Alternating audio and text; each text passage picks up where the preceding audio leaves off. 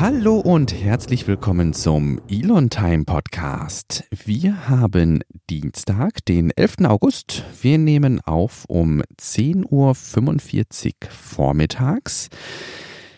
Wir haben das Gefühl, dass ein bisschen Sommerloch im Moment ist und haben uns entsprechend ein bisschen, ja, mal so die Fühlerchen ein bisschen weiter ausgestreckt als üblich. Das heißt, vielleicht auch mal ein ganzes Stück an Tesla und SpaceX vorbei. Ihr dürft gespannt sein, ähm, was wir da mal so, ja, vorbereitet haben, in Anführungsstrichen. Mit dabei sind wie in jeder Woche auf der einen Seite aus Gelsenkirchen der Silas Borowi, das bin ich, und auf der anderen Seite der Leitung der liebe Albrecht aus Grünheide. Hallo. Ja, einen schönen guten Vormittag. Grüße. Ja, Mensch, wir werden, also du sagtest gerade selbst, ähm, du hast es ganz angenehm in der Wohnung. Ich selbst sitze hier auch im Keller. Das heißt, wir werden noch nicht gebrutzelt, aber ähm, wir verbringen jetzt eigentlich den kühlen Vormittag hier mit der Aufnahme und den heißen Nachmittag dürfen wir dann draußen verbringen, weißt du? richtig, richtig.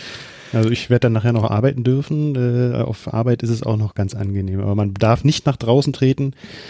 Dann ist man ja, zu staubpulverisiert. dann ist man geliefert, genau. Ja. Da versteht man dann auch nochmal äh, wesentlich besser irgendwie äh, die Diskussion ums äh, liebe Wasser, die wir ja äh, laufend ähm, in Verbindung mit dem Bau der Gigafactory in Berlin haben. So ganz allgemein, gibt es bei euch was Neues? Naja, die Bauarbeiten gehen auch bei der Wärme gut voran. Ähm, bei der Drive Unit werden jetzt die Dächer aufgezogen. Also es gibt so Stahltraversen, die da aufgesetzt werden und man sieht, dass dort auch so Sicherheitsgeländer äh, implement oder angebaut werden, so dass dann da auch die Dachausführung sicherlich ähm, vonstatten geht demnächst. Und ähm, ja, beim eigentlichen Gebäude, da werden halt noch mehr Stützen dazu, dazu gebaut und äh, auch Dachelemente aufge, aufgesetzt und äh, Fundamentarbeiten auch im, äh, Cast, im, im Casting-Bereich, genau, und im ähm, äh, Assembly-Bereich äh, aufge oder zusammengebaut oder eingebaut. Jetzt hatten wir uns ja beim letzten Mal tatsächlich noch ähm, kurz über die Fertigbauteile unterhalten, also diese Beton-Einzelteile, die dann angeliefert und aufgestellt werden. Jetzt ähm, meintest du gerade Stahlgrippe und auch die Bilder, die ich gesehen habe, machen irgendwie einen strukturell anderen Eindruck. Das sind jetzt keine Betonfertigteile, die, die da jetzt momentan aufgestellt werden, oder? Hm, genau, also die im Bereich der Drive Unit, da sind die ganzen Stahlbetonpfähle jetzt aufgestellt worden und diese müssen ja mit Stahlträgern verbunden werden. Oh, okay. Äh, und das ist dann halt schon diese Dachkonstruktion, von der ich gerade sprach, ja. Ach so, okay, das heißt. Das also das ist bei der bei der Drive Unit und bei dem in dem Painting-Bereich, da werden nach wie vor riesige Stahlstützen und Stahlverque äh, Quatsch, Stahlbetonstützen und Stahlbetonverquerungen äh, eingebaut, aufgebaut. Okay, das heißt, da ist dann schon ein Unterschied zwischen den verschiedenen Bereichen sichtbar, wie die ja. errichtet werden? Genau, richtig. Okay. Also der Painting-Bereich ist es ein höherer, höhergeschossig, also zweigeschossig. Und ähm, der übt natürlich eine höhere Belastung auf den Untergrund aus, ja. weshalb dann eine andere Fundamentierung nötig ist, als jetzt zum Beispiel im Drive-Unit-Bereich, das nur einlevelig ist okay. oder eingeschossig. Ähm, und äh, das der Bereich des Paintings ist zweigeschossig und alles andere ist nur eingeschossig. Das äh, musste man sich anpassen, weil man nicht wollte, dass man sehr viele Pfahlgründungen auch in den Boden rammen muss, mhm. beziehungsweise mhm. auch viele große Pfähle verwenden muss. Ja. Das heißt, im Painting-Bereich haben wir gewissermaßen so ein bisschen Heavy Duty irgendwie, ähm, wo dann weiter mit Stahlbeton der untere Bereich ausgegründet wird. Oben drüber tut sich wahrscheinlich noch nichts. Da wird das ja dann wahrscheinlich ähnlich mit leichteren Stahlträgern dann weitergehen, ne? Na, da gibt es auch schon äh, richtig eine so Dachsparen, sage ich mal, die aber auch aus Stahlbeton bestehen. Okay. Mhm. Also das, man sieht schon auch eine große Halle. Mhm. Da sieht man einen riesigen Schattenwurf in das Gebäude rein. Das heißt, da oben liegt Dachmaterial drauf oder okay. ja, Querverstrebungen, die das Gebäude verschließen von oben. Mhm. Und das sind diese Stahlbetonstreben. Okay. Ja, aktuelle Bilder. Äh, wir können ja gerne nochmal die, äh, ihr habt einen Google Drive, glaube ich, ne? Ein Fotoalbum ist das. Okay, gut. Das mhm. können wir dann gerne nochmal verlinken, irgendwie, da wo mhm. ein paar aktuelle Bilderchen bei sind. Aber allzu viel haben wir da im Moment, glaube ich, dann auch nicht mehr zu berichten. Wir machen nochmal eine ausführliche Folge. Aber das ist dann später dran, glaube ich, oder? Ja, genau. Wunderbar. Also das äh, ist jetzt auch anstrengender rauszugehen. Also ich habe in, den letzten, in den letzten Tagen doch eher am See gelegen äh, oder war halt arbeiten, als dass ich da in der Hitze mich brutzeln lasse. Ja. Aber ich, ich fahre nachher nochmal hin und mache nochmal schnell ein paar Fotos, um den aktuellen Stand zu sehen. Man muss auch ehrlich sagen, man sieht aktuell halt nur in Anführungsstrichen, wie sie das Dach dort aufbauen und ähm, ja, wie sie dort in dem Bereich des Paintings weiterarbeiten und weitere Stützen aufstellen und die ganzen Querverstrebungen aufbauen. So langsam kann man auch erahnen, dass andere Bereiche jetzt äh, da die Gründungen erhalten. Aber so vom Boden aus sieht man das noch nicht so gut. Da müsste Hm. man wieder mit der Drohne aufsteigen und so. Das kommt dann erst später wieder. Ja, man darf ja nicht vergessen, dass die gesamte Berichterstattung äh, in der Ecke, also sowohl bei euch in der, mit der Gigafactory in Grünheide, als auch das, was jetzt in äh, Austin in Texas entsteht, äh, auf ja privaten Schultern irgendwie ruht, dass da ja keiner irgendwie hauptberuflich äh, sich darum kümmert, äh, diese Berichterstattung zu leisten. Und entsprechend ist es, denke ich, auch nachvollziehbar, wenn man dann mal den Tag am See einem Brutzeln in der Sonne vorzieht. Ja, richtig. Nun gut, ähm, wir haben noch eine kleinere äh, News für die Tesla-Fahrerinnen und Tesla-Fahrer dort draußen. Die hatten wir entnommen aus einem Tweet des Tesla-Freunde- und Fahrerforums. Ähm, dort geht es, also es wurde auch von Golem tatsächlich nochmal im kürzeren, äh, kürzeren Artikel aufgegriffen. Äh, es geht darum, dass der Preis für das äh, CCS-Upgrade äh, gesenkt wurde. Basieren tut das Ganze wohl darauf, also der Anlass dieser Preissenkung ist wohl, dass die äh, Version 3 Supercharger, die jetzt auch nach und nach in Europa ausgerollt werden, wohl nur noch über einen CCS-Kombo-Ladeanschluss verfügen. Und die älteren Model S und Model X wohl nicht über diesen Anschluss verfügen. Und man braucht entsprechend, äh, zum einen braucht man eine, einen Adapter, um das zu adaptieren aufs Fahrzeug und dann braucht man auch wohl einen Umbau direkt am Fahrzeug. Und ähm, da wurde der Preis jetzt von äh, 500 bis 600 Euro gesenkt auf 299 Euro inklusive aller Kosten, also als Festpreis. Und das ist ja doch vielleicht ein ganz nettes Entgegenkommen, wenn man ein älteres Model S oder Model X fährt. Ich musste vorhin ein bisschen schmunzeln, als du gesagt hast, dass da ja äh, jetzt nicht viel passiert ist, dass wir so in einer Sommerflaute sind. Aber ich fand der Starship äh, Serial Number 5, der Hop, der war ja schon sehr beeindruckend. Ja. Und äh, das war so das Highlight der letzten Woche eigentlich. Und da mussten die Leute wahrscheinlich, die daran arbeiten, ja, die hatten gut zu tun. Ja, auf jeden Fall. Also auch die äh, Leute, die an der Stelle dann Berichterstattung geleistet haben, also Hut ab irgendwie, der ähm, 150 Meter Hop des Starship Prototyps Nummer 5, SN5, ähm, der wurde einige Male verschoben aufgrund von kleinen Fehlerchen, also bis wirklich dahin, dass äh, der Countdown von 10 runterlief und dann in letzter Sekunde wirklich ähm, ein Fehler, im, also beim Anlaufen des Triebwerks äh, ein Fehler festgestellt wurde und gesagt wurde, nein, gut, heute nicht. Und das hat sich über drei oder vier Tage wirklich gezogen und ähm, wenn man die ganzen Streamer verfolgt hat, dann gab es Montag ein Video, Dienstag ein Video, Mittwoch ein Video. Ja. bis dann wirklich zu dem Zeitpunkt, ähm, wo das Ding gehüpft ist. Jetzt müssten wir vielleicht äh, für die nicht äh, so super SpaceX-affinen äh, oder ja Starship-affinen, würde ich vielleicht sogar sagen, äh, Hörerinnen und Hörer nochmal einordnen, was es damit irgendwie so ganz grob auf sich hat, ohne da jetzt super ins Detail zu gehen. Weil ich habe das äh, Video von dem Hop einfach mal bei mir in den Freundeskreis äh, gepostet und dann war so, ja, okay, gut. Und jetzt? ja, ja. ne? Crazy. Das, ähm, ja, keine Ahnung. Was macht aus deiner Warte jetzt einfach mal so, wie gesagt, ohne dass wir da uns jetzt irgendwie groß in der Pre-Show darüber ausgetauscht haben, diesen ähm, Mhm. Hop so besonders irgendwie? Ja, ist halt irgendwie, ja, da ist halt irgendwas, was fliegt. Ja, naja, ich, also ich finde allein die Dimensionen ja schon völlig absurd, dass man da einen riesigen Zylinder hat und mit einer Rakete in der Lage ist, diesen Zylinder senkrecht zu halten und den auch noch 150 Meter weiter weg zu bewegen und den dann auch noch landen zu lassen, ohne dass er kaputt geht. Das ist, äh, finde ich, irgendwie völlig ab absurd und verrückt und crazy, dass das so machbar ist. Ja.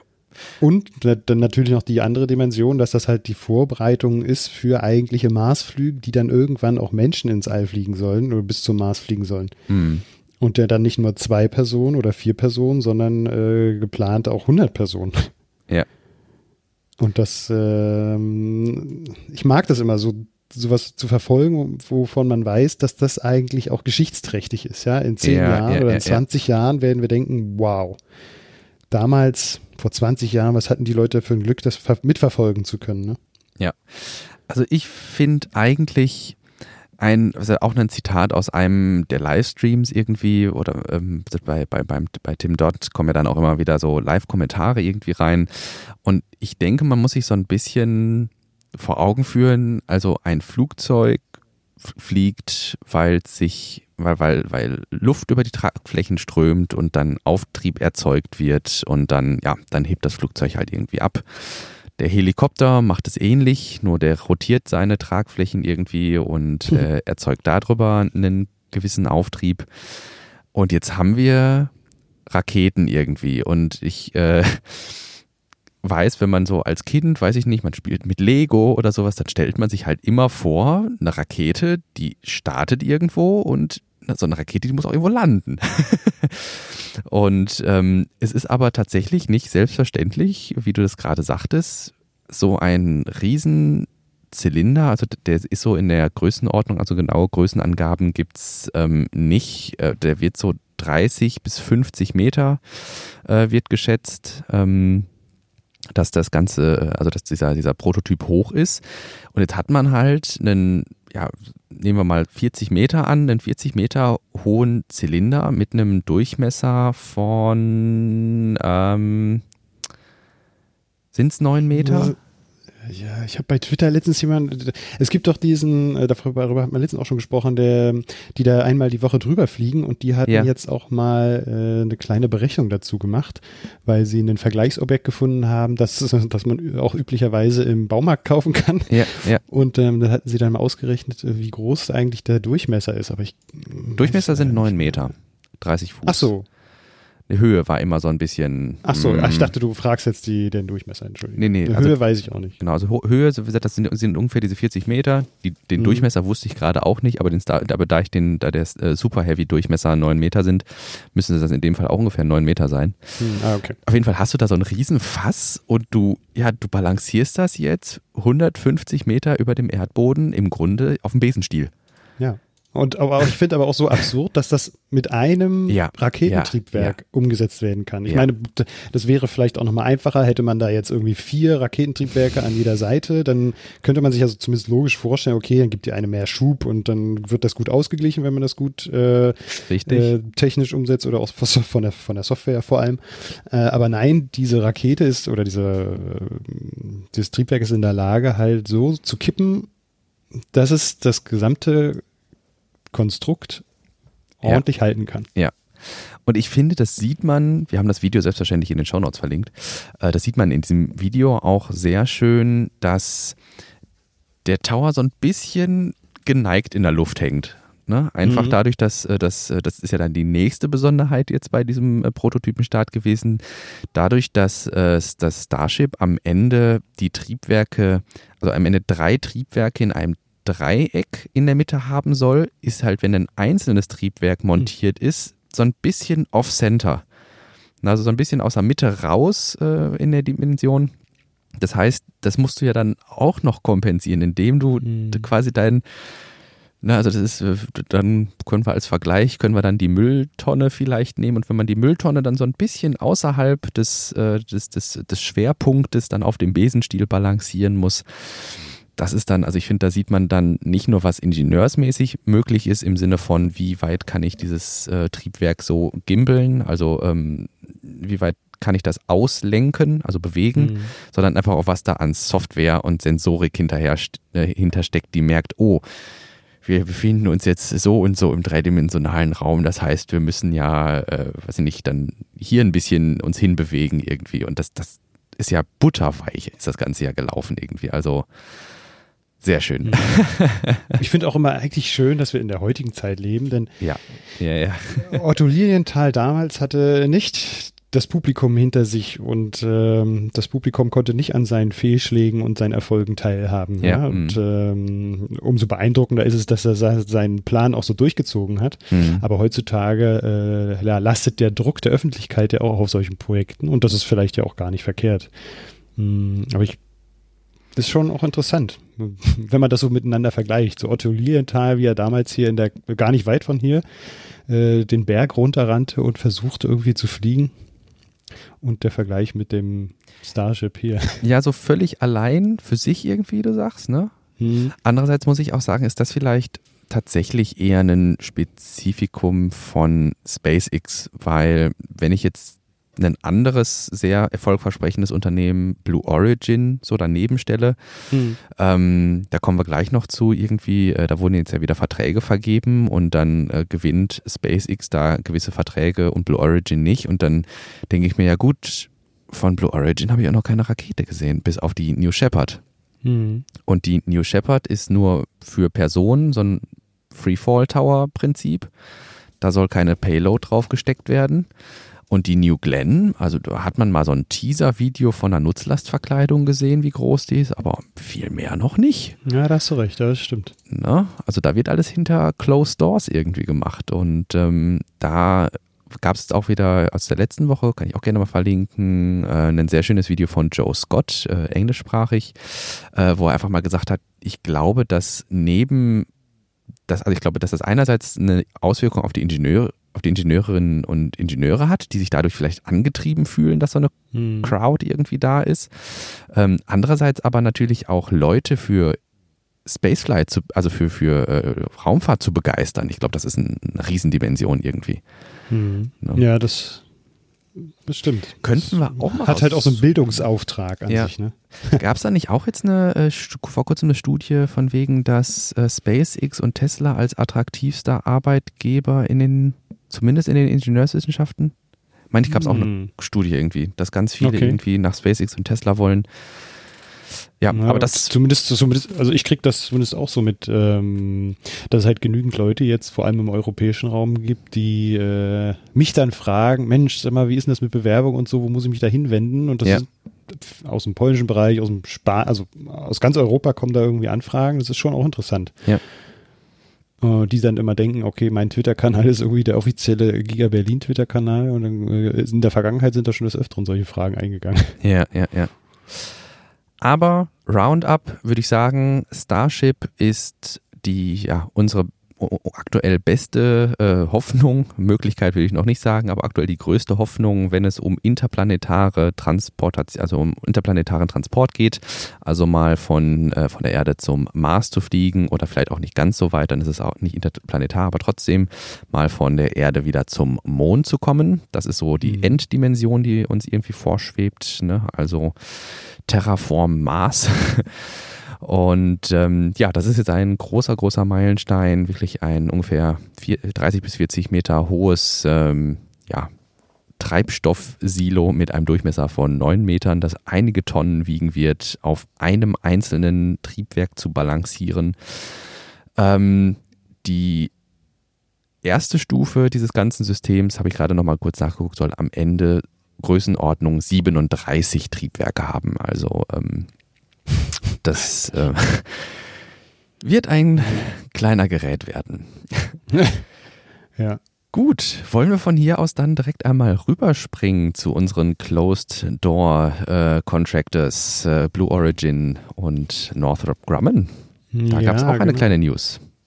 Richtig. Ähm, vor zwei Jahren hat das äh, amerikanische äh, oder die US Air Force äh, ja einen Auftrag gegeben für ein Projekt. Ich weiß gar nicht, in welchem Umfang stand das da auch? 34 also Starts waren das, glaube ich. 34 oder 37 aber, Starts. Ach, da steht nur Multibillion Dollar. Okay. Ach so, okay. Also ja, an mehreren äh, Starts äh, für militärische, ja, für militärische Nutzlast. Ähm, und da waren dann vier, vier Unternehmen, haben sich dann da beworben, unter anderem SpaceX, äh, Blue Origin, äh, ULA und äh, Northrop Grumman. Und jetzt äh, war es so, dass äh, Blue Origin und äh, Northrop Grumman rausgefallen sind, dass dann die Verträge jetzt an SpaceX und ULA vergeben werden. ähm, 60 Prozent an ULA und 40 Prozent an SpaceX. Die werden dann in den, nächsten, in den nächsten Jahren Verträge oder äh, ja doch also es geht, ist nur ein Launch-Contract, ne? Ja, ein mhm. Launch-Contract, mhm. aber darunter äh, splitten sich dann mehrere Raketenstarts auf, die dann ULA und SpaceX äh, durchführen werden für die USA Air Force. Genau. Also genau, Space, Space Force. Die, genau, die US Space Force, die frisch oder frisch umbenannte, frisch ausgegründete.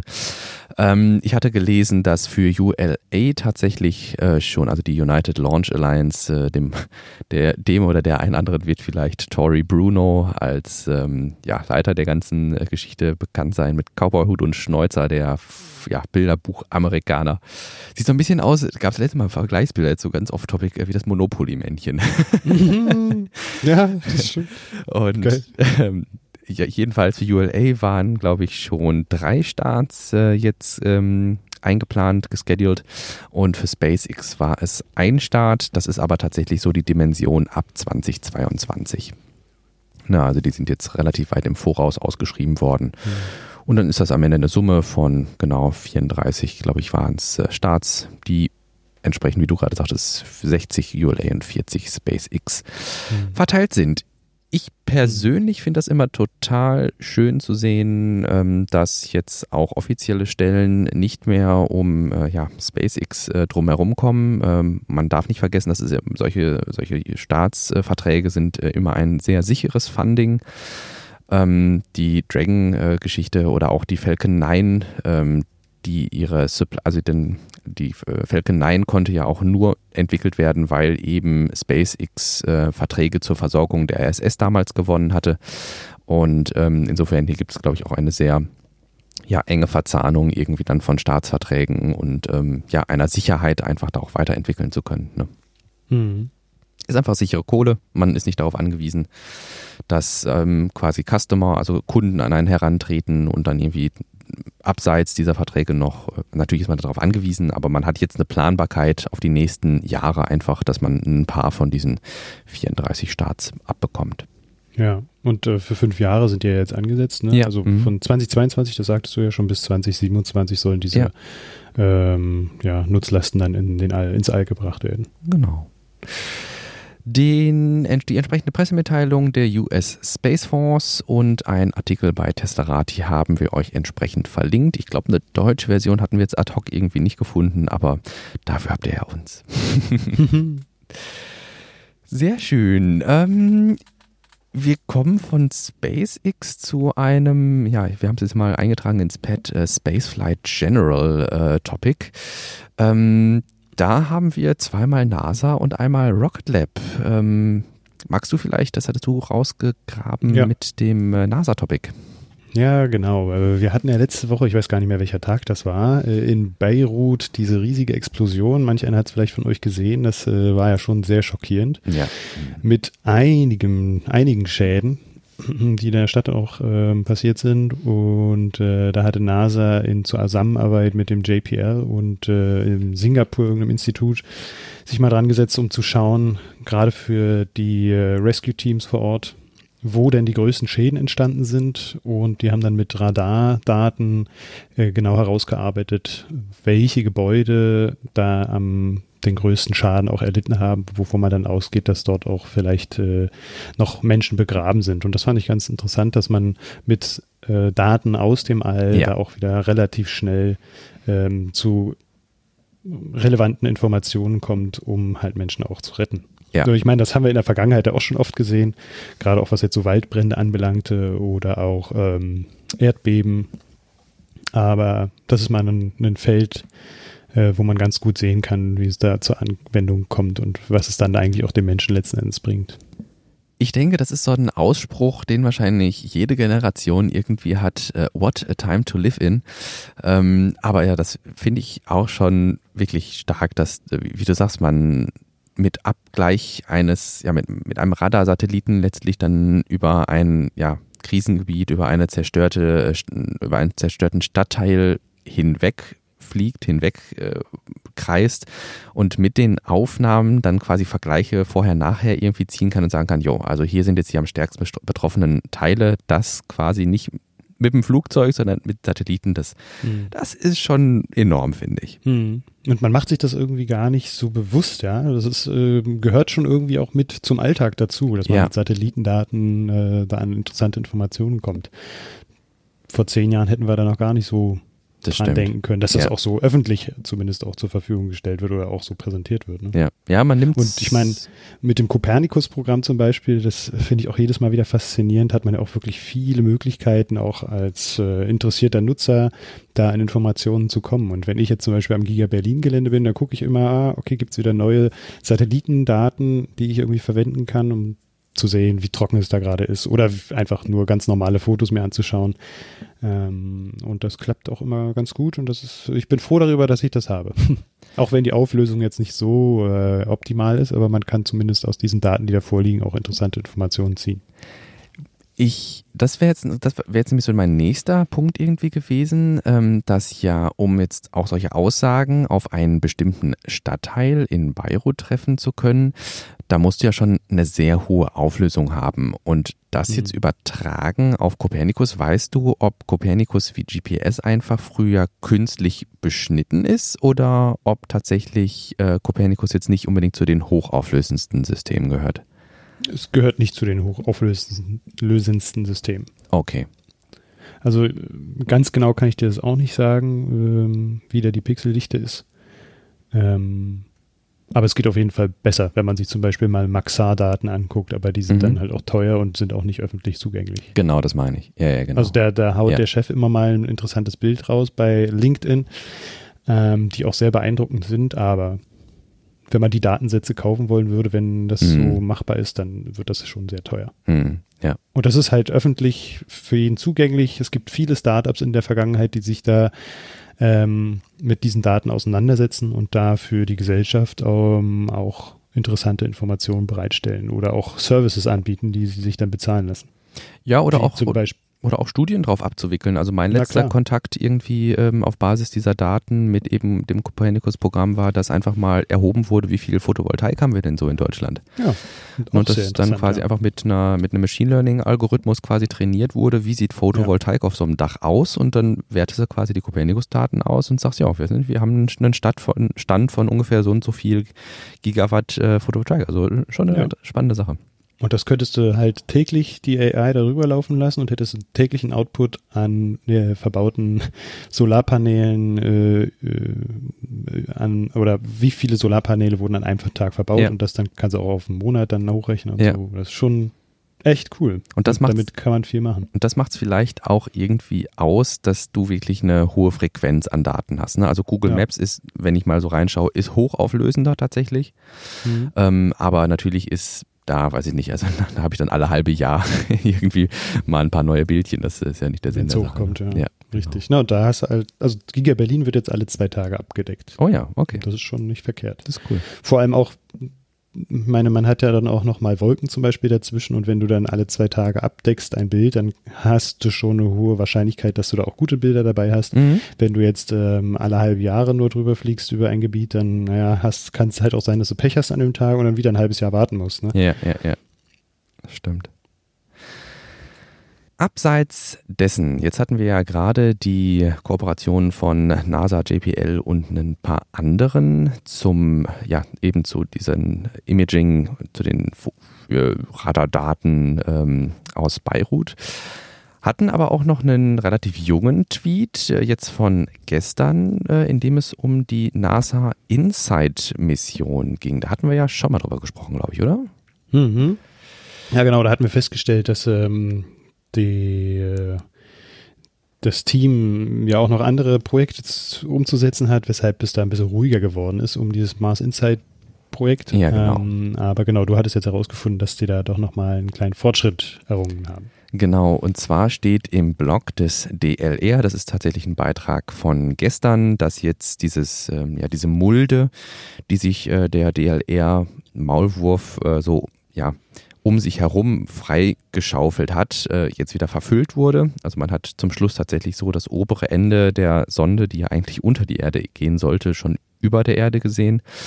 Ähm, hat sich quasi wieder rausgebuddelt irgendwie. Und ähm, jetzt wurde halt die Mulde nochmal großzügig ähm, mit ähm, ja, Marsstaub, mit Marssand. Da macht man sich ja keine Gedanken, es ist ja, es ist ja auf dem Mars, ne? ähm, wurde jetzt nochmal äh, großzügig verfüllt und jetzt soll auch ähm, der, was ist es? Es ist ja ein, es ist ja kein Rover, es ist kein Orbiter, wie heißen die Dinger nochmal? Sonde? Ist es eine Sonde? Hm? Ähm, die soll jetzt ihre Schaufel dann auch nochmal oben draufdrücken, um so ein bisschen zu verdichten und dann soll nochmal versucht werden, ähm, da in den Untergrund äh, sich vorzuarbeiten. Ähm, ja, ich denke, ähm, dann da sind wir beide gespannt, was irgendwie draus wird. Das wäre total schade, wenn es halt irgendwie an so einem harten Steinchen unten drunter scheitert. Ne?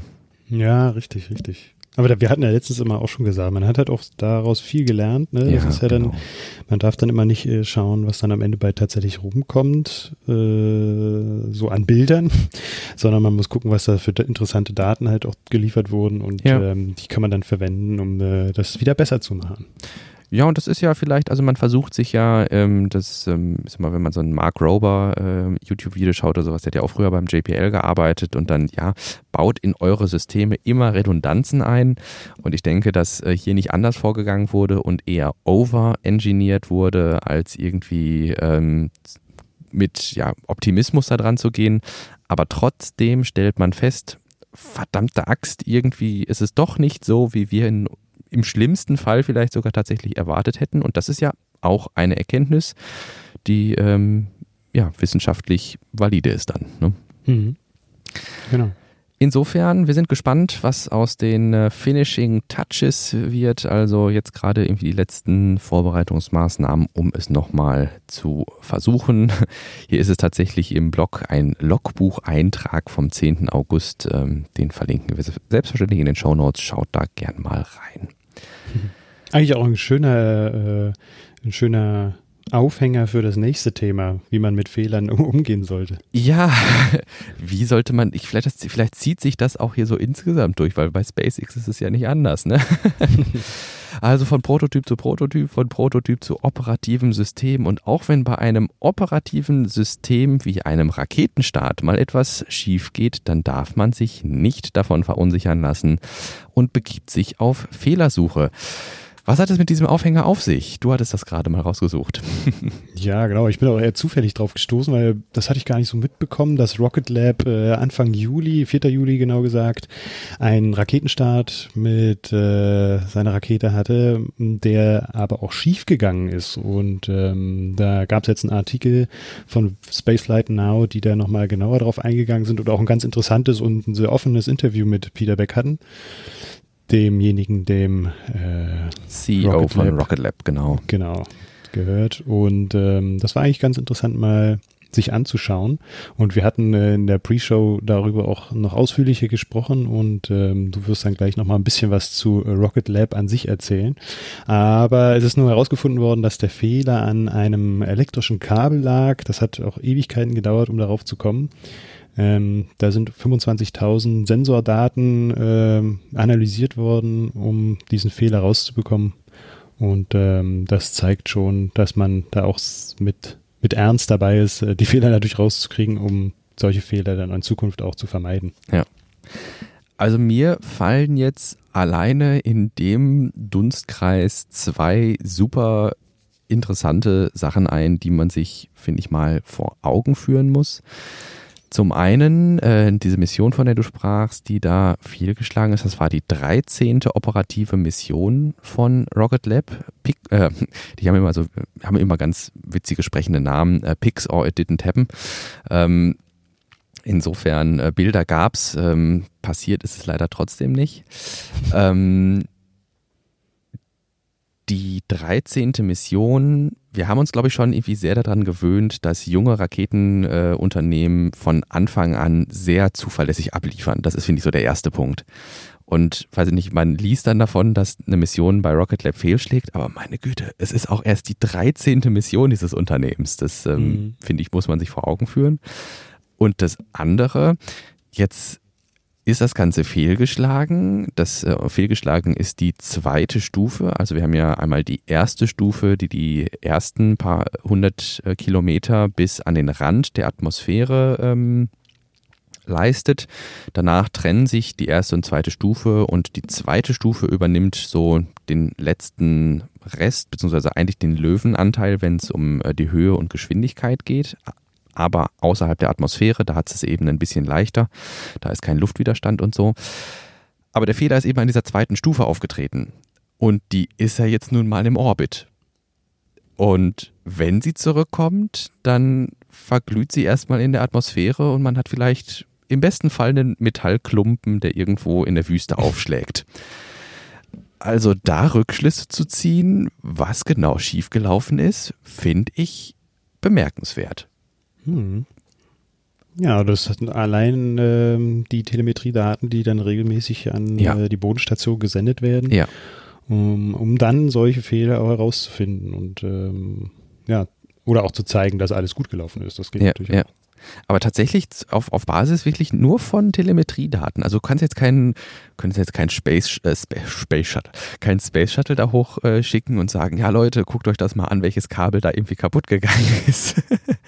Sondern du hast ja das Problem, dass du wirklich nur auf Basis der Daten dahinter kommen musst, ja, ach, weiß ich nicht, dann hat es hier vielleicht ein bisschen zu sehr vibriert, dann hat das dazu geführt, also so wie ich das verstanden habe, dass sich da irgendwie ein Kabel gescheuert hat oder gelenkt hat und dadurch dann der Innenwiderstand des Kabels gestiegen ist und das Kabel durchgebrannt ist. Mhm. Und ähm, ja, also Respekt, dass man das aufs Daten irgendwie dann, dass man so viele Sensoren drin hat, dass man die Daten mit einer, ja, das, das muss ja ein Affenzahn auch von, von ähm, Direktverbindung zur Rakete sein, dass du die Daten aus dem Moment des Fehlschlags dann auch bekommst. Also, ähm, meine Herren, das wäre so die mhm. zweite spontane Dimension, die mir irgendwie zu diesem Fehler einfällt. Ja.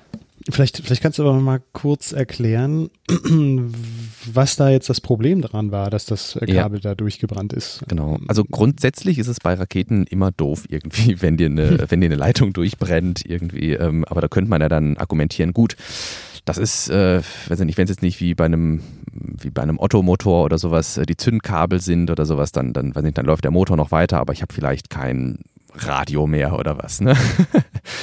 Äh, die Rakete läuft dann vielleicht noch weiter auf ihrem vorprogrammierten Programm. Wir haben vielleicht keine Telemetrie. Das gab es durchaus auch schon, irgendwie, dass dann die Telemetrie ausgesetzt hat oder der Videofeed mal ausgesetzt hat. Und was ja nicht schlimm ist, solange die Mission dann erfolgreich verläuft. Der große Unterschied bei Raketen von Rocket Lab zu anderen Raketen Startunternehmen ist einfach, dass Rocket Lab mit elektrisch betriebenen Raketen fliegt. Könnte man jetzt natürlich sagen, gut, wie äh, na, komplett elektrisch mit Propeller oder was? Nein, so tatsächlich elektrisch dann doch nicht, sondern ähm, in einer Rakete ist ja eben das Rocket Engine. Wir haben gerade schon überlegt, was eine gute deutsche Entsprechung dafür wäre. Ich sage jetzt einfach mal Raketentriebwerk. Ähm, und in dem Raketentriebwerk passiert eigentlich nichts anderes, dass du Sauerstoff nimmst und ja, ein bisschen besseres Kerosin. Es ist, nennt sich äh, RP-Run. Ähm, ist im Grunde einfach nur nochmal besser raffinierter, äh, besser raffiniertes Kerosin. Also gehen jetzt einfach mal von Sauerstoff und Kerosin aus. Mhm. Und die schmeißt du da in äh, eine Verbrennungskammer, zündest das Ganze an und dann hast du am Ende da irgendwie einen Strahl von ne, Verbrennungsabgas, der deine Rakete beschleunigt. Normalerweise wird jetzt dieser Weg vom Tank in, also was beim Auto so ein bisschen die Treibstoffpumpe ist, wird der Weg vom Tank zur, zur, zur Brennkammer mit einem zweiten kleinen Triebwerk realisiert. das ist dann die Turbopumpe. Und die Turbopumpe läuft normalerweise auch mit Sauerstoff und ähm, eben Kerosin. Und äh, die, die, diese kleine Turbopumpe, äh, die selber eben dann ihren Sprit einfach nur durch Schwerkraft äh, beziehen kann, treibt dann als Turbopumpe eben diese Treibstoffversorgung des großen Triebwerks an. Das ist ein unfassbar komplexes System und wenn man sich beispielsweise mal das äh, Merlin Engine von äh, SpaceX ähm, anschaut im ausgebauten Zustand, ich kann da gerne mal ein Kapitelbild setzen, dann ist da eine also eine Hölle von äh, verschiedenen Rohren und Kabeln und was weiß ich nicht was. Und es ist einfach teuer, das zu, ähm, zu bauen. Und äh, das Unterscheidungsmerkmal von Rocket Lab ist eben, dass man sagt, nein, wir bauen hier jetzt nicht irgendwie ein kleines Triebwerk um unser großes Triebwerk, nur um irgendwie ähm, unsere Treibstoffe dahin zu bekommen, sondern unsere Rakete ist so klein, da auch gerne setzen wir nochmal ein Kapitelbild. Also die darf man nicht vergessen, die ähm, Electron Rocket von Rocket Lab, die ist nur 17 Meter hoch. Und die Triebwerke von Rakete, die kann man mit zwei Händen halten. Und entsprechend ähm, haben die sich entschieden, zu, ähm, eben elektrische Pumpen zu nehmen, wie man die vielleicht aus dem Garten, aus dem Be Bewässerungsbereich kennt, um äh, die Triebwerke mit äh, Treibstoff zu versorgen. Und das ist so das ähm, Alleinstellungsmerkmal von äh, Rocket Lab, weshalb die eben auf eine zuverlässige Stromversorgung äh, während des äh, Betriebs der Triebwerke angewiesen sind, weil ohne Strom funktionieren halt die Pumpen nicht und ohne Pumpen mhm. gibt es keinen Treibstoff und ohne Treibstoff geht das Triebwerk aus. Ah ja. Ah, sehr gut. Das heißt, in der zweiten Stufe, als dann das Kabel durchtrennt wurde, weil es zu heiß war, äh, ist für die zweite Stufe einfach das Kerosin äh, nicht mehr nachgelaufen, weshalb dann das Triebwerk ausgegangen ist. Genau. Also das ist jetzt so das, was wir uns hier innerhalb unserer einen Stunde Pre-Show zusammengereimt haben. Äh, es kann natürlich auch sein, dass das irgendwie äh, eine weiß ich nicht, äh, dass das, äh, die Pumpen können ja auch schneller oder langsamer laufen. Da gibt es dann halt nicht nur, weiß ich nicht, plus minus Strom, sondern da gibt es dann auch noch Sensorleitungen und Datenleitungen, äh, die da hin und her laufen. Und wenn da was passiert, irgendwie, dann geht das Triebwerk auch aus. Aber ich denke, man kann relativ schön während des Livestreams sehen, den wir auch in den Show Notes verlinkt haben, dass bei etwa T, also ab ähm, Lift-Off T plus sechs Minuten, ähm, auf einmal eine, keine Zunahme mehr an Geschwindigkeit ist.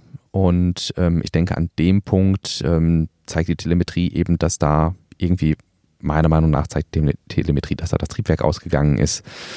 Und ähm, ja, das ist halt kurz, ja, das wäre jetzt der nächste Punkt, der Battery Hot Swap passiert. Ähm, und zwar, weil eben die Triebwerke mit elektrischen Pumpen gefüttert werden, das ist vielleicht so die, äh, die schönste Verallgemeinerung, ähm, hat man sich entschieden, äh, diese Battery Packs nach und nach abzuwerfen. Weil einfach man, wenn, wenn so ein Battery Pack leer ist, ne, also man, man braucht eine Batterie, man hat ja keinen Generator da oben, sondern man nimmt dann halt eben eine Batterie, um diese elektrische Pumpe zu betreiben. Und wenn die Batterie leer ist, dann ist das eigentlich nur zusätzlicher Ballast, weil da ist keine Energie mehr drin, da kann ich nichts mehr mit anfangen. Und dann wird eben dieses Battery Pack abgeschmissen und das ist ungefähr auch so nach T plus sechs Minuten wird immer dieses Battery Pack äh, abgeschmissen. Das nennt sich dann Battery Hot Swap, weil das Triebwerk weiterläuft, aber im Betrieb quasi die Batterie einmal so umgeschaltet wird und das leere Battery Pack abgeschmissen wird. Das verglüht dann einfach in der Atmosphäre. Ähm, und an dem Punkt scheint es irgendwie dann ja den Fehler gegeben zu haben. Ob das miteinander zusammenhängt oder das nur zufällig so ähm, in der zeitlichen Größenordnung liegt, das, das konnten wir, glaube ich, nicht so ganz rauslesen. Ne? Hm. Aber was ich halt wirklich auch gut fand, dass, äh, dass da Peter Beck auch sehr, sehr offen mit diesem Problem ja. umgegangen ist und mhm. ähm, das auch so für die Öffentlichkeit klar dargestellt hat und in dem Interview auch sehr ähm, offen die Fragen beantwortet hat. Ja, also ich denke, dass Rocket Lab hier gewissermaßen so die Mitte zwischen SpaceX und Blue Origin darstellt, während Blue Origin, das sagten wir ja gerade, komplett hinter geschlossenen Türen stattfindet und die Starship äh, Proto äh, also die, die, das Prototyping von äh, SpaceX komplett in der Öffentlichkeit ähm, stattfindet, ist Rocket Lab relativ öffentlichkeitsnah. Also die haben ihre äh, Fabriken schon relativ häufig, ähm, zum Beispiel Tim Dodd oder anderen ähm, ja, interessierten Berichterstattern äh, geöffnet und da hat, hat man einen relativ guten Einblick, wie da die Raketen gebaut werden. Ähm, und die Fehlerkultur ist da, glaube ich, auch ähm, ähnlich wie bei SpaceX, dass man da sagt, ja gut, ähm, ne, ja, ist jetzt fehlgeschlagen, wir untersuchen das. Ähm, wenn wir wissen, was es ist, dann ähm, sagen wir es euch. Theoretisch müssen sie es ja vielleicht sogar nur dem, dem Kunden sagen. Ne? Den, denen interessiert es ja vielleicht am meisten, was da schiefgelaufen ist und vor dem muss man sich ja dann vielleicht auch aus versicherungstechnischen Gründen äh, mhm. rechtfertigen. Ja. Aber dass man da an die Öffentlichkeit dann auch weitergibt, was da schiefgelaufen ist, das ähm, finde ich durchaus lobenswert. Und ähm, insofern stellen die meiner Meinung nach so, so ein bisschen die Mitte da zwischen SpaceX und ähm, Blue Origin. Ja. ja. Da du gerade von Kunden gesprochen hast, das fand ich ganz interessant, dass Canon da auch einen Satelliten mit hochschicken wollte. Ja. Und dann muss ich mal schauen, was sie da eigentlich geplant haben, ob das so öffentlich ist. Ja, das ist eigentlich, wie gesagt, das ähm, Rocket Lab, ähm, also da auf jeden Fall nochmal der Verweis auf diesen Größenvergleich. Also man darf sich da jetzt nicht vertun, das ist wirklich eine teeny tiny äh, kleine Rakete. Mhm. Ähm, 150 Kilogramm war bisher so äh, die äh, Nutzlastkapazität, die wurde jetzt erhöht auf 300 äh, Kilogramm und äh, die Kosten liegen ungefähr in der Größenordnung 20, 22.000 Dollar pro Kilogramm. Also es ist durchaus für einen, für, wenn du sagst Canon zum Beispiel, wenn die vielleicht einen kleinen äh, Tiny äh, Imaging äh, Satellite irgendwie in Orbit bringen möchten oder das ist also durchaus ähm, leistbar irgendwie für ein größeres Unternehmen, ähm, da dann auch einen Satelliten mit Rocket Lab in, äh, in Orbit zu bringen, denke ich. Ja. Hm. Ah, das ist so von, von ich wusste gar nicht, dass Canon da auch so äh, mit Satelliten äh, arbeitet. Mhm. Ähm, ich lese das hier gerade. Satellite Development haben sie da irgendwie eine größere Aktion auch und äh, das auch schon seit 2017 sehe ich gerade. Das müssen mhm. wir später nochmal genau, genau anschauen. Jetzt ähm, vielleicht, vielleicht sieht man es nicht auf dem Kapitelbild, wenn wir es verlinken. Ähm, ich versuche das entsprechend den Ausschnitt zu wählen. Ich habe das genommen von der Homepage von Tim Dott, wo nochmal so ein paar Eckdaten zu Falcon 9 und im direkten Vergleich zu Electron ähm, sind, auch im direkten Größenvergleich. Und da sieht man dann, Falcon 9 ist ungefähr 2700, also 2000 bis 2700 Dollar, so die Größenordnung pro Kilogramm. Und das ist ja, würde mich nicht ganz, aber fast das Zehnfache mehr bei Rocket Lab. Und ähm, eine Möglichkeit, diese Kosten zu senken, das haben wir bei SpaceX gesehen, ist eben Reusability, also die, die Wiederverwendung von Raketen. Und hier hat Rocket Lab durchaus ambitionierte Pläne, auch diese winzig kleine Rakete wiederzuverwenden. Ich weiß nicht, du hattest dir gerade das Video nochmal angeschaut, ne? Ja, genau. Ich äh, hatte mich daran erinnert, dass es letztes Jahr dazu eine Pressekonferenz gab und ähm, hatte das aber schon irgendwie wieder so ein bisschen im Hinterkopf verloren. Aber als ich die Bilder gesehen habe, dachte ich, ah ja, stimmt. Da ist so, ähm, die wollten diese Raketenstufen äh, oder die äh, Stufe, die erste Stufe mit einem Hubschrauber per Hubschrauber wieder einfangen. Die, da wird dann ein Fallschirm ausgelöst und an diesem Fallschirm ist eine, ja, ein Segel, könnte man fast sagen, dran, ähm, mit dem es einem Hubschrauber ermöglicht, ähm, diese Stufe dann wieder einzufangen und dann zu Boden zu bringen. Ja. Das Spannende ist eigentlich, dass, also finde find ich, wenn man sich so die älteren Pressekonferenzen von Rocket Lab anschaut und wenn mal gefragt wurde, hey, habt ihr nicht auch Ambitionen, vielleicht äh, Wiederverwendbarkeit von Raketen ins Auge zu fassen, dann war eigentlich immer nein. Also das, das, das können das geht nicht, ne? Mit so einer kleinen mhm. Rakete irgendwie. Und ähm, dann haben wir hier unsere empfindlichen Materialien, die, ähm, während die Falcon 9 ja zum Beispiel aus Aluminium hergestellt ist, ist die Electron tatsächlich aus äh, Carbonfaser äh, hergestellt. Und ähm, da war eigentlich immer so, nein, also das, das geht nicht irgendwie. Ähm, mhm. Während dieser letzten, weiß ich nicht, also es ist jetzt erst der 13. operative Start gewesen, aber so im Laufe der Zeit hat Rocket Lab auf Basis eben auch der Sensordaten gemerkt, hey, das könnte gehen. Und die größte Sorge war eigentlich immer, dass man ja mit der ersten Stufe, wie wir das gerade nochmal sagten, irgendwie mit der ersten Stufe versucht man eigentlich so aus der Erdatmosphäre rauszukommen, sodass der Luftwiderstand für die zweite Stufe nicht mehr da ist.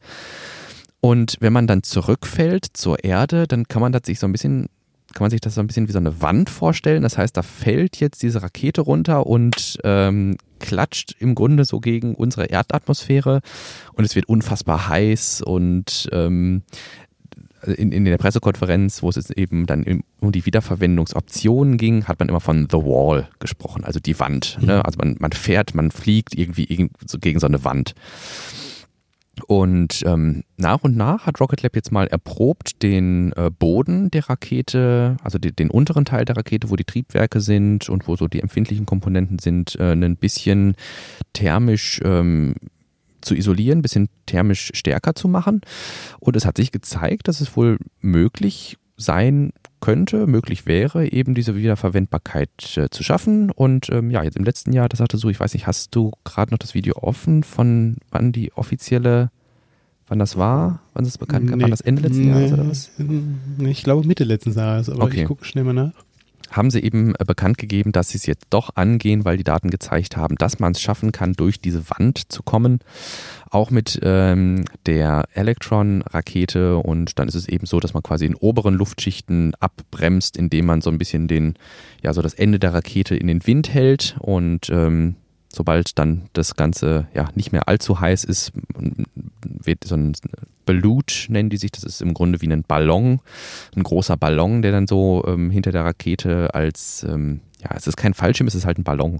Der, ah. der, ne, der nimmt nicht so viel Wind auf, also der, der, bei den Geschwindigkeiten wird den Fallschirm sofort abreißen, sondern mhm. es ist halt mehr so eine, kann man sich, ja, wie kann man sich das vorstellen? Ah, das kann man sich vielleicht ganz gut vorstellen, wenn man, ich weiß nicht, wer das mal gemacht hat, wenn man mit den äh, Kindern oder den, den Neffen nicht, was auch immer, schwimmen geht und man zieht, ähm, also die, die, die sitzen in so einem Bötchen drin oder was auch immer, und man selber schwimmt und versucht, dieses Boot hinter sich herzuziehen.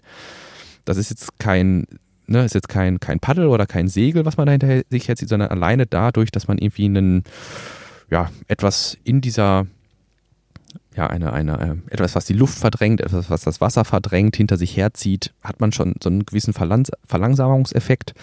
Das ist so die erste Stufe und wenn es dann dadurch langsam genug geworden ist, dann kommt eben der Fallschirm und dann noch ein Fallschirm, äh, mit dem man die Rakete dann auch ähm, steuern kann, so ein bisschen wie bei so einem Paraglider. Ja. Und wenn das dann kontrolliert ist, kann man eben diesen Paragliding-Schirm hinten am Schlawittchen packen und ähm, dann mit dem Helikopter abtransportieren das Ganze. Die Pressekonferenz war letztes Jahr, 6.8. 6.8. Ja, guck, ach, guck mal, das ist ja dann jetzt äh, ziemlich genau ein Jahr her. Ne? Ein Jahr, richtig. Ja. Genau. Und, ja. Bin gespannt, äh, wann wir da das erste Mal Reusability Rocket Lab Rakete sehen. Flug Nummer 17 war Haben der Sie letzte Stand. Genau. Oh, Mensch, du bist ja bestens informiert.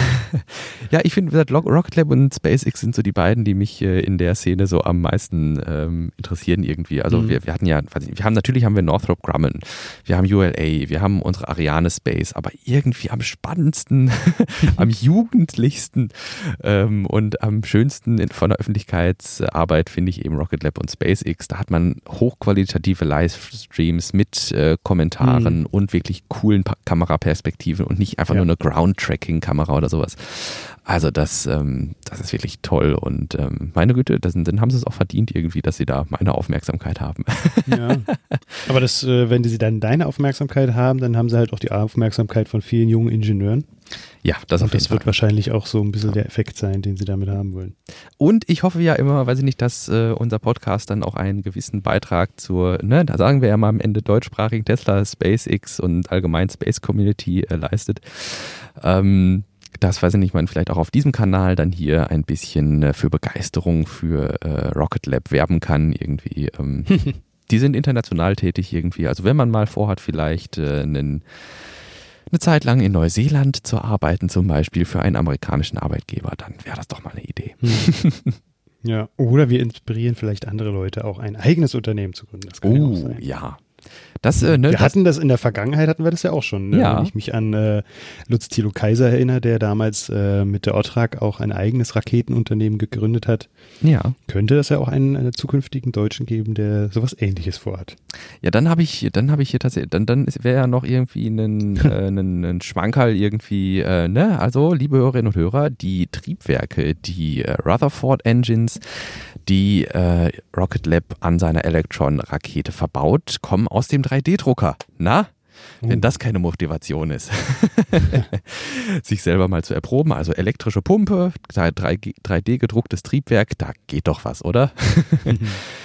ja, sehr schön. Nein. Aber wie gesagt, das wäre natürlich schön, wenn man ähm, tatsächlich irgendwie ähm, ein paar ähm, junge Startups dann auch nochmal irgendwie in den Sektor bekäme. Ne? Ich denke, die Einstiegshürden, die sinken äh, kontinuierlich und da dann nochmal What to, uh, Time to Live in irgendwie, wenn man dann mit einem guten Cut-Design irgendwie an den 3D-Drucker gehen kann und mit einer starken, äh, weiß ich nicht, mit einer starken Pumpe irgendwie und dann vielleicht ein paar Batterien aus einem Tesla oder sowas äh, sich eine Rakete zusammenschustern kann, äh, das ja. Äh, denke ich, ähm, hat dann durchaus was. Ja. Jo, alle äh, interessanten ähm, Aspekte, die wir jetzt hier so genannt haben, einmal die, ja, die Pix or Didn't Happen Mission, dann auch äh, nochmal ein Video von einem ordentlichen äh, Rocket Lab Battery Hotspot, ähm, sowie die äh, Webseite, auf der die Electron vorgestellt wird, alles in den Show Notes. Klickt euch da mal durch, da sind mit Sicherheit ein paar schöne, interessante Sachen dabei. Mit Blick auf die Zeit würde ich sagen, wir kommen noch mal zu zwei ähm, ja, kurzen Digest-Kapiteln. Wir haben noch einmal was Kurzes zu Neuralink und Boring Company. Ähm, das hatte ich jetzt mal mit reingeschmissen. Ich weiß gar nicht, ob du das ähm, noch vor Augen hattest. Da hatten wir zumindest bei Neuralink schon mal drüber gesprochen, äh, dass nämlich am 28.08., also am 28. diesen Monats, in 17 Tagen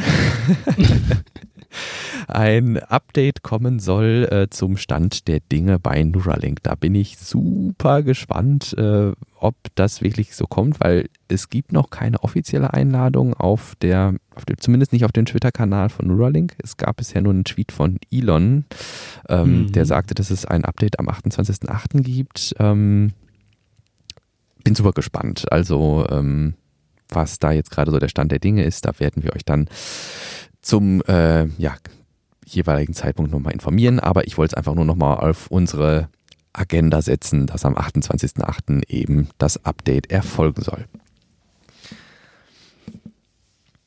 Und äh, dann haben wir hier noch im Padlet etwas zur Boring Company. Das hatte ich so auch nebenbei am Rande mal mitbekommen. Äh, wir hatten ja auch schon mal darüber gesprochen, welche äh, Aktionen jetzt geplant sind von Boring Company, wie es da in Las Vegas weitergehen soll.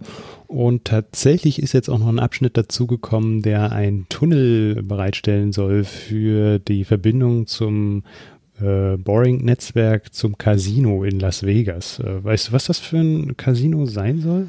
Es sind wohl zwei Casino-Anlagen, die sich wohl, ah. ähm, also die aktuell, ähm, also es ist noch nicht durch, dass es wirklich passieren, also es soll passieren. die Frage ist halt auch, ob es passieren darf, äh, so auch rein aus Genehmigungsperspektive. Und ah. ähm, aber jetzt hat das äh, Genehmigungsverfahren wohl eine der größeren Hürden genommen und befindet sich jetzt halt im regulären äh, Genehmigungs, ähm, in der regulären Genehmigungsphase.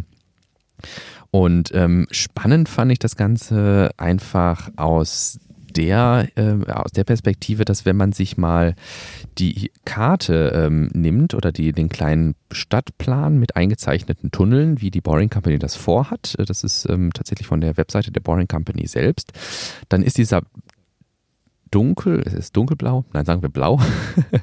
also dieser, dieser, blau durchgezogene Linie eingezeichnete Abschnitt ist ja das, was jetzt eben gerade im Bau ist. Das ist äh, am Las Vegas Convention Center. Mhm. Und was dann noch gebaut werden soll, sind eben die gestrichelten Linien. Und das ist ja doch nochmal äh, eine ganze, ganze Menge. ja. Na, also aber, sind, aber wir hatten ja letztens auch schon eine Liste da waren ja die auch schon, glaube ich, mit dabei. Mein, oder meinst du, sind jetzt noch mehr dazugekommen? Ich meine, dass jetzt noch mehr dazugekommen sind. Ah, okay. Hm. Ne, dass jetzt, ähm, ich weiß nicht, also hier stehen jetzt bekanntere Namen wie das äh, Mirage mit drin ähm, hm. oder die Fashion Show oder äh, The Drew. Und ähm, hier sind einige Resorts und Casinos, so wie das ausschaut, hm. die ganz gerne irgendwie äh, doch angebunden wären an eben äh, dieses Netzwerk von ja, Tunneln. Und ähm, das zeigt meiner Meinung nach, also dass zumindest in Las Vegas irgendwie das Konzept irgendwie ganz gut angenommen scheint. Auch, was ich auch, was ich dann allerdings sagen muss, wenn so ein bisschen so ein Proof of Concept ja noch aussteht irgendwie, wie groß dann die Transportkapazität wirklich ist. No. Mhm. Das letzte Mal, das ist vielleicht auch nochmal ein interessanter Aspekt, irgendwie das letzte Mal, als wir darüber gesprochen haben, du erinnerst dich vielleicht, hatten mhm. wir gesagt, dass die äh, CES in Las Vegas wahrscheinlich stattfinden wird. Das ist ja, ja mittlerweile nicht mehr so. Und ähm, Für nächstes Jahr meinst du? Ja, richtig. Ach, okay. Siehst du, das äh, hatte ich jetzt noch nicht auf dem Schirm. Also die CES, äh, jetzt, jetzt, jetzt verunsicherst du mich gerade, 2021 ist meiner Meinung nach abgesagt worden. Genau. So. Und äh, wird in einer Online-Veranstaltung verwandelt Ach, werden. Und ähm, das ist natürlich äh, jetzt, ja, jetzt hat man da so ein wunderbares äh, Tunneling-System irgendwie äh, für das Convention Center gebaut und kann es nicht nutzen.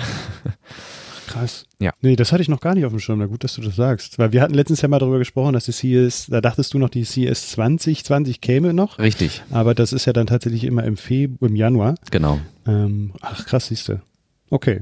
Ja. Das ist mir jetzt ganz neu. Ja. Okay, danke.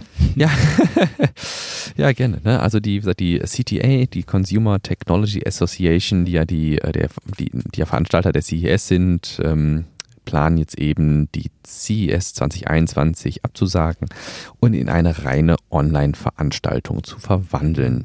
Uh, das äh, stelle ich mir aber ganz interessant und ganz cool vor. Wenn man das richtig gut macht, glaube ich, kann das geil werden.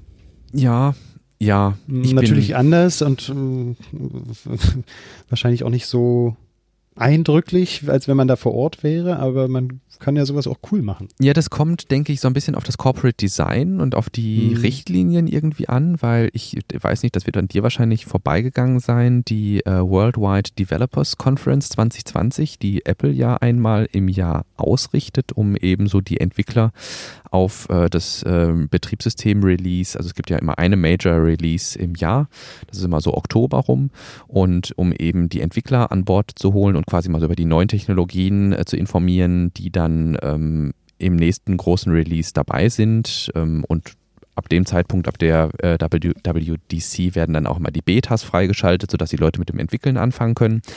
Lange Rede, kurzer Sinn, die wurde jetzt auch äh, in ein Online-Format gewandelt, wobei das normalerweise ein Präsenzformat war. Und da muss ich sagen, dass das war richtig Gucci. Also ähm, da äh, wurde richtig Geld reingesteckt, um das äh, optisch und ähm, ja rein vom, ich, ich würde schon fast sagen, vom didaktischen Gehalt ansprechend und äh, lehrreich zu gestalten. Und ähm, da war ich relativ begeistert und da würde ich sagen, jo, also wenn man das so zentral organisiert und wirklich strenge Richtlinien hat und so ein bisschen auch vielleicht, wenn die CTA da so ein bisschen die Hand drauf hält, wie jetzt jeder vielleicht seine Präsentationen organisiert, wie das ja on stage letztlich auch nicht anders ist, meiner Meinung nach, ähm, dann kann da durchaus ein richtig spannendes Format draus werden. Mhm. Naja, und ich meine, der, der CES würde ich das schon auch zutrauen, dass sie da einfach aufgrund ihres Themas auch schon da ziemlich wegweisend äh, agieren kann. Ja, ja, ja.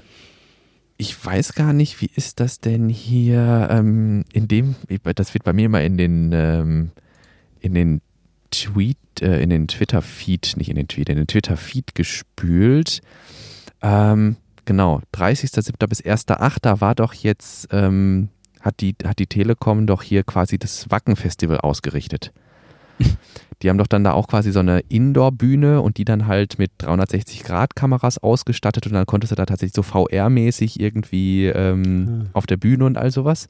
Okay. Ähm, richtig cool, also auch coole Bühnenshows dabei irgendwie. Ähm, ich habe es Mhm. immer nur im Tweet gesehen. Ah, Im Feed, meine Herren. ähm, äh, also quasi äh, gesponserte äh, äh, Abschnitte einfach von, der- von der Telekom. Und ähm, ich denke, wenn du sowas irgendwie dann äh, CES-mäßig, das wäre richtig cool irgendwie. CES VR, äh, VR irgendwie. Ähm, wenn du das auch, wenn du es richtig aufstellst, kann da, glaube ich, was, äh, was Schickes draus werden, irgendwie, wie du sagst. Ne? Ja. Ja. Wir dürfen gespannt sein. Ich weiß nicht, äh, kostenlos wird es wahrscheinlich trotzdem nicht sein, aber ich denke, das eine oder andere wird nach YouTube durchsickern. Da führt sicherlich kein Weg dran vorbei. Ja. Richtig. Nun gut, dann würde ich sagen, ähm, Sind wir durch oder wie? sind oder wir durch oder wie, Wow. ne? Unsere, unser Pad ist äh, abschließend äh, erörtert irgendwie. Ja.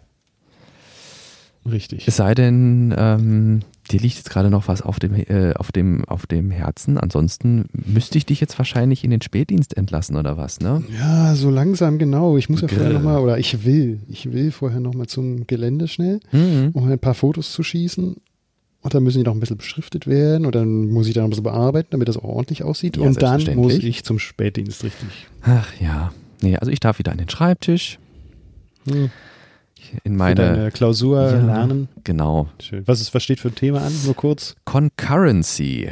Das äh, sagt mit Sicherheit nur den geneigten Informatikerinnen und Informatikern etwas. Erst, dacht, erst dachte ich an, an Währungen.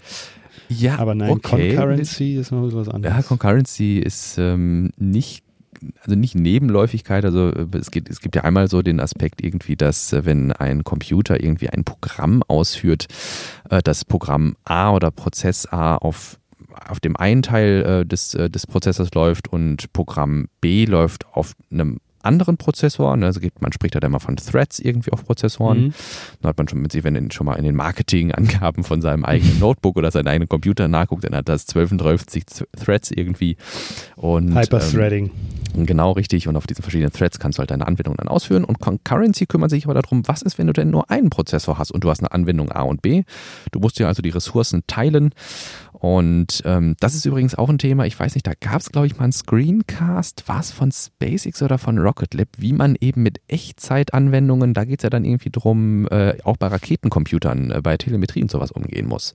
Mhm. Na, also du willst ja letztlich nicht, dass irgendwie, weiß ich nicht, vielleicht ist Prozess A dafür zuständig, dir die Höhe zu übermitteln und Prozess B ist dafür zuständig, dir die Geschwindigkeit zu übermitteln. Und ähm, ja, jetzt hat Prozess A irgendwie dann die Priorität und du kriegst keine Höhe mehr oder sowas. Ne? Und mhm. ähm, ja, sowas zum Beispiel. ah, ja. Da darf man sich dann in Concurrency rumärgern. Da gibt es verschiedene uh. Ansätze, irgendwie das dann ah. zu lösen. Ei, ei, ei, ei, Ja. Und ja, wenn man dann schön 29 Grad in der Wohnung hat, dann fällt es einem besonders leicht, sich zu konzentrieren. Und, ähm, ich schlage dir vor, du bleibst einfach unten im Keller. Bei ja. wie viel? 15 Grad? Ja, ja, es ist schon ziemlich kühl, 20 Grad würde ich sagen, okay. hier im Keller irgendwie. Okay. Und, ähm, Aber das Licht fehlt. Das Licht fehlt. Ich habe nur einen Klappstuhl.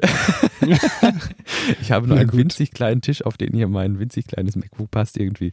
Nee, nee, da muss ich dann doch leider nach oben und ähm, mich dem konzentrationsraubenden äh, Klima aussetzen. Aber deshalb, Nein. du merkst ja schon, vielleicht ich versuche ja auch Sekunde um Sekunde rauszuzögern ja. den, äh, die Aufnahme nicht zu beenden. Aber ja. ach Mensch. So naja, letzten Endes hat es auch was mit Resilienz zu tun. Nur musste ich der Aufgabe auch einfach stellen. Auch ja. unter 30 Grad könnte es sein, dass du deine Klausur nicht so schreiben musst. Das heißt, es ist gut, wenn du abgehärtet bist.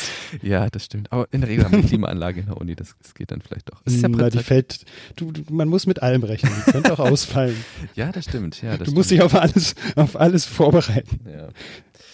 Ja, gut. Gut, mein Lieber. Dann höre ich jetzt auf zu prokrastinieren, um noch ein weiteres ja. Fachwort in den äh, oh, Ring schön. zu werfen. Und dann haben wir sie auch alle durch irgendwie. Ja. Und dann suche ich jetzt hier gerade nochmal irgendwie. Ähm, aber nein, ich finde nichts mehr.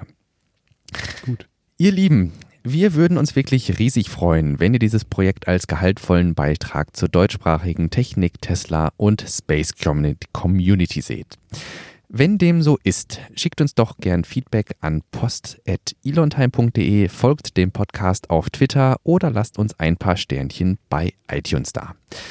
Sollten wir etwas total verbaselt haben oder solltet ihr allgemein irgendwie konstruktive Kritik für uns übrig haben, dann sendet uns auch diese selbstverständlich sehr gerne an die oben genannten Kanäle. In diesem Sinne, mein lieber Albrecht, wünsche ich dir eine, ja, ein, ein, ein, ein paar gute Fotos, ein mhm. gutes Licht äh, an der Gigafactory. Und okay. ähm, dann sehen wir uns, nein, nicht, wir hören uns ah. in der nächsten Woche wieder. Machen wir so, oder? Genau. Ja, gerne. Wunderbar. Bis dahin. Bis dahin. Ciao. Tschüss.